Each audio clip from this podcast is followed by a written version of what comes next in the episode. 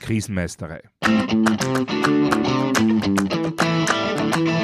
Der Podcast für kompetentes und souveränes Krisenmanagement.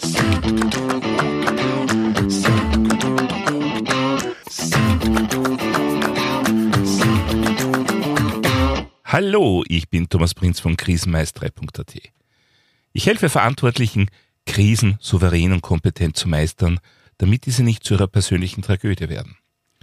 Heute geht es um etwas, was man gerade nach Katastrophen und schweren disruptiven Ereignissen leider immer wieder beobachten kann. Das gegenseitige Schuldzuweisen. Oder, um es Social Media gerecht zu formulieren, um das Blame Game. Der Hintergrund ist leider relativ einfach. Es gibt gleich mehrere zutiefst menschliche Eigenschaften, die sowas fördern. Dazu gehört unter anderem das Prinzip der gerechten Welt. Das heißt, dass es letztendlich für alles eine Ursache bzw. eine schuldige Person geben muss. Zu akzeptieren, dass etwas einfach passiert und unabwendbar ist, das fällt uns Menschen unwahrscheinlich schwer.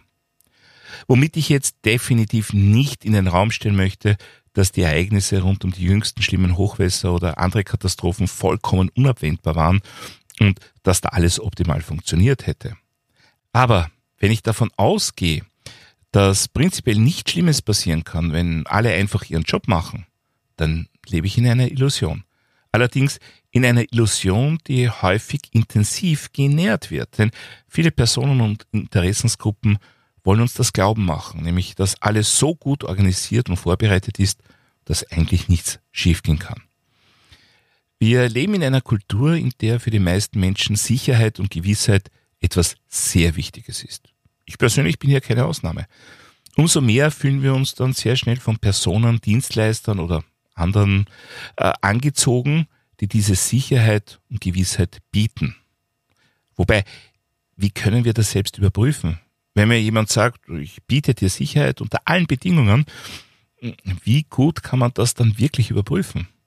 Das hängt natürlich von vielen Faktoren ab. Und sehr oft kann man das eben gar nicht überprüfen, sondern muss es glauben oder auch nicht. Die logische Konsequenz, wenn dann so ein Sicherheitsversprechen nicht hinhaut, ist das Vertrauen natürlich massiv beschädigt. Und wenn man so ein Versprechen nur glauben, aber nicht selbst überprüfen kann, dann ist die Beschädigung des Vertrauens natürlich das Schlimmste, was passieren kann. So ist es natürlich nicht verwunderlich, dass die Personen, die diese Versprechen abgegeben haben, dagegen ankämpfen. Aber wie macht man das? Wie wehrt man sich gegen den Verlust des Vertrauens, wenn furchtbare Ereignisse jeder noch so überzeugten Person klar beweisen, dass zuvor gegebene Versprechen nicht gehalten werden konnten? Nun, genau hier kommen diese Blame Games ins Spiel. Denn natürlich gibt es eine sachlich professionelle Methode, solche Ereignisse aufzuarbeiten und konstruktive Lehren daraus zu ziehen. Und zwar in Form eines After-Action-Reviews. Ich halte das für enorm wichtig. Nicht umsonst habe ich mich bereits in Episode 5 dieses Podcasts damit auseinandergesetzt. Nur bei so einem After-Action-Review wird das Geschehene umfassend aufgearbeitet und unter anderem auch mit den ursprünglichen Planungen in Beziehung gebracht. Wenn also Planungen unzureichend waren, dann wird das im Rahmen eines After-Action-Reviews ziemlich sicher zutage treten. Und das ist gut so. Schließlich sollte es ja darum gehen, aus den Ereignissen zu lernen und besser zu werden. Und ein After-Action-Review ist so aufgebaut, dass derartige Defizite auch dann zutage treten, wenn eigentlich alles gut gegangen ist. Denn das ist ja auch so eine Sache.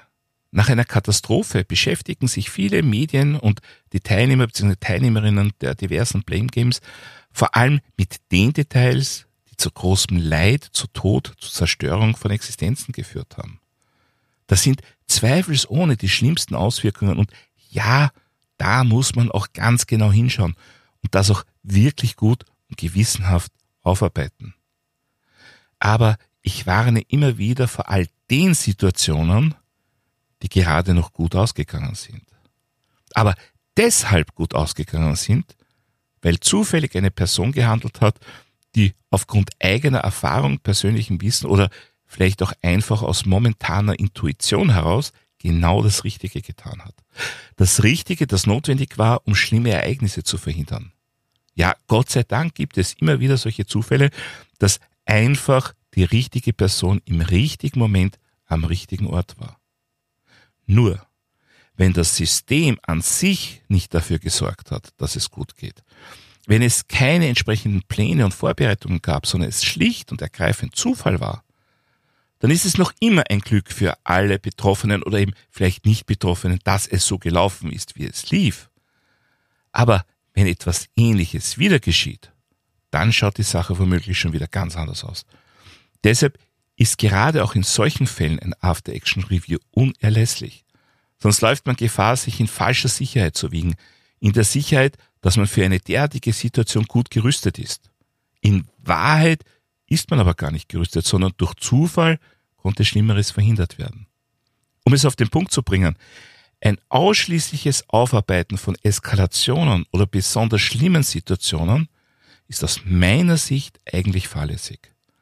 Es gilt für jede Organisation, Firma, Behörde oder Kommune im Rahmen eines professionellen After-Action-Review das gesamte Handeln und alle Geschehnisse rund um das disruptive Ereignis zu analysieren. Und ja, das kann durchaus schockierende oder schmerzende Ergebnisse liefern. Es könnte zum Beispiel das Ergebnis liefern, dass zwar alles gut gegangen ist, das aber nur Zufall war. Dass unter Umständen nur deshalb alles gut gegangen ist, weil sich ein Teil der Mitarbeiterinnen oder Mitarbeiter ganz anders verhalten hat, als der bestehende Krisenplan eigentlich vorgesehen hätte und so weiter und so fort. Worauf ich hinaus will, ein professionelles After-Action-Review wird helfen, Verbesserungspotenziale zu heben, unabhängig davon, wie der Ausgang der letzten Krisenbewältigung war. Und genau das ist das Problem. Wenn ich mit einem After-Action-Review starte, kann ich davon ausgehen, dass das nicht zu einer Festschrift der eigenen Perfektion wird. Das ist schlichtweg einfach unwahrscheinlich. Unwahrscheinlich, weil wir alle Menschen sind und weil wirklich nur sehr selten alles nach Plan läuft und dabei auch wirklich alles gut ausgeht. Wenn dem so ist, perfekt, wunderbar. After Action Review sofort veröffentlichen, sofern keine wirklich wichtigen Geheimnisse darin stehen, denn besser kann man das Vertrauen in einen selbst nicht stärken, als so ein After Action Review dann präsentieren zu können. Aber, wie gesagt, meist werden Optimierungsmöglichkeiten aufgezeigt werden. Und davor fürchten sich vor allem jene, die nach außen Perfektion verkaufen. Ich persönlich bin davon überzeugt, dass genau das einer der wesentlichen Gründe ist, warum vergleichsweise selten solche Reviews gemacht werden. Wahrscheinlich sogar völlig unbewusst. Ich will hier niemanden bewusste Täuschung unterstellen. Also, was tun, wenn ich zumindest unbewusst Angst vor einem vollständigen After-Action-Review habe, aber gleichzeitig offenkundig ist, dass meine Sicherheitsversprechen nicht zu 100 Prozent gehalten haben. Das einfachste und naheliegendste, Achtung, ich hebe das Sarkasmusschild, jemand anders die Schuld geben. Sarkasmusende. Ja, und das funktioniert leider auf allen Ebenen und an allen Schnittstellen so. Unternehmen, die nicht gut vorbereitet waren, beschweren sich womöglich, dass sie nicht oder zu spät gewarnt worden sind. Behörden, die in ihrer Kommunikation im Vorfeld mögliche Gefahren und Risiken, sagen wir mal, nicht besonders betont haben, beschweren sich womöglich, dass die Bevölkerung nicht auf die Warnungen reagiert hat oder zu wenig vorbereitet war und so weiter und so fort. Ich will hier auch bewusst gar nicht auf irgendeinen konkreten aktuellen Konflikt eingehen, denn das bringt uns alle nicht weiter. Weiter bringt uns konstruktiver Umgang mit den Ereignissen.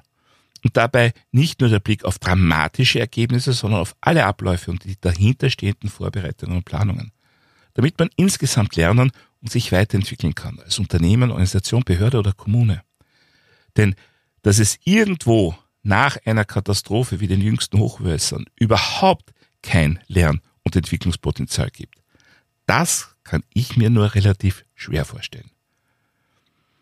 Eines muss ich hier natürlich auch zur Abgrenzung klar feststellen. Es geht mir überhaupt nicht darum, den rechtlichen Aspekt an sich außer Acht zu lassen oder zu diskreditieren. Ja, es kann sein, dass gewisse Situationen auf schuldhaftes Verhalten zurückzuführen sind. Und ja, da ist dann die Justiz gefordert, dem nachzugehen und Recht zu sprechen, wo Recht gebrochen wurde. Nur das alleine ist zu wenig. Denn ein wichtiger Leitspruch aller Katastrophenhelfer lautet, nach der Katastrophe ist vor der Katastrophe. Und wenn ich jetzt mit meiner eigenen Aufarbeitung und Weiterentwicklung warte, bis klar ist, ob es gerichtliche Nachspiele geben wird und dann auch noch die womöglich letztinstanzlichen Entscheidungen abwarte, bevor ich selbst etwas ändere, ja, dann riskiere ich dieselben Fehlleistungen beim nächsten Mal wieder. Wobei mir schon klar ist, dass die meisten Personen nicht davon ausgehen, dass dasselbe nochmal passiert. Denn in unserer gerechten Welt müssten dann ja unfähige Personen bereits ausgetauscht und Schuldige bestraft worden sein. Nur so läuft es nicht wirklich. Und nur weil wir Menschen schlecht mit Wahrscheinlichkeiten umgehen können, heißt das nicht, dass nicht ein sogenanntes 500-jähriges Hochwasser in zwei aufeinanderfolgenden Jahren passieren kann. Also juristische Aufarbeitung selbstverständlich gehört dazu, reicht aber nicht. Will ich wirklich etwas verbessern, dann ran an das After Action Review. Nur, was mache ich jetzt mit der Gefahr, dass dadurch mein Sicherheitsversprechen relativiert wird? Wenn klar wird, dass ich mehr versprochen habe, als ich eigentlich zu halten imstande bin, gleich wie es jetzt konkret ausgegangen ist. Ja, das ist natürlich eine Herausforderung, vor allem in einer Vollkaskokultur, wo die einzelne Person erwartet, dass es für jede Gefahr irgendjemanden gibt, die oder der sich darum kümmert, dass nichts passiert. Na, letztendlich werden wir nur dann wirklich besser werden, wenn wir diese Vollkasko-Illusion aufgeben und nicht weiter nähern. Wenn wir beginnen, ehrlich und transparent mit Risiken und Gefahren umzugehen, dann haben wir eine Chance, dass die Blame Games aufhören. Solange die Person am besten dasteht, die am lautesten verspricht, dass alles sicher ist und nichts passieren kann, solange werden wir nach schlimmen Ereignissen vor allem unwürdige Blame Games statt konstruktiver Aufarbeitung erleben. Und ja, nun doch noch kurz zur aktuellen Diskussion über rechtzeitige Vorwarnungen. Ich finde es gut, dass darüber diskutiert wird, wie man möglichst rasch und möglichst breit warnen und alarmieren kann. Nur, wenn das dazu führt, dass sich die einzelnen Personen, Organisationen und Unternehmen jetzt zurücklehnen und meinen, man muss mich so alarmieren, dass mir rechtzeitig klar ist, wie ernst es ist, dann wird die ganze Übung technisch super finanziell teuer und von der Auswirkung her überschaubar. Das heißt, gerade im Lichte der Diskussion um rechtzeitig Warnungen empfehle ich, gehen Sie wieder einmal alle Ihre Pläne durch. Denken Sie an Ihre Gefährdungsszenarien und vor allem an die Möglichkeit von Szenarienkombinationen. Analysieren bzw. reevaluieren Sie, welche Frühwarnungen Sie wann brauchen, um wie rechtzeitig reagieren zu können. Und mit diesem Wissen prüfen Sie nach, welche dieser benötigten Kanäle für Warnungen oder Frühinformationen es vielleicht bereits schon gibt. Und dann implementieren Sie, wenn noch nicht geschehen, ein ausreichend umfassendes Monitoring dieser Kanäle. Denn eine Warnung bringt nichts, wenn sie nicht wahrgenommen, wenn sie nicht gehört wird. Und dann planen und üben Sie, wie Sie dann ganz konkret auf eine entsprechende Warnung reagieren. Denn auch die gehörte Warnung bringt relativ wenig, wenn Sie von ihr ziemlich unvorbereitet überrascht werden. Ja, die schlimmen Hochwasser der letzten Tage haben fürchterliche Auswirkungen gehabt. Es macht mich persönlich betroffen, an die vielen Opfer zu denken, an die Menschen, die ihre Existenz oder sogar ihr Leben verloren haben, ganz zu schweigen von den Angehörigen. Ich habe auch aus eigener Erfahrung tiefsten Respekt vor all den Menschen, die vor Ort helfen. Gleich ob ehrenamtlich oder beruflich, gleich ob institutionell oder im Rahmen von Nachbarschaftshilfe. Da werden unglaubliche Leistungen von großartigen Menschen erbracht. Sie alle, die Betroffenen wie die Helfenden, haben es sich verdient, dass die Aufarbeitung der Geschehnisse professionell und konstruktiv abläuft. Also bitte verschont sie von Blame Games. Soweit für heute zum Thema Blame Games. Nein, danke. Wenn Sie etwas nachlesen wollen, da finden Sie wie immer Shownotes und weitere wertvolle Infos auf meiner Website krisenmeister.at. Dort können Sie auch meinen Newsletter abonnieren bzw. mein E-Book runterladen. Außerdem können Sie sich für eine meiner Online-Schulungen anmelden. Ich würde mich auch sehr freuen, von Ihnen zu hören oder zu lesen. Wenn Sie irgendwelche Anregungen, Fragen oder Wünsche zum Podcast haben, dann schicken Sie mir doch einfach ein E-Mail an podcast.krisenmeistere.at. Und falls Sie es noch nicht getan haben, vergessen Sie nicht, den Podcast gleich zu abonnieren. Dann versäumen Sie in Zukunft keine Folge. Das war's für heute. Ich bin Thomas Prinz von krisenmeistere.at. Vielen Dank fürs Zuhören und auf Wiedermeistern bei der nächsten Folge.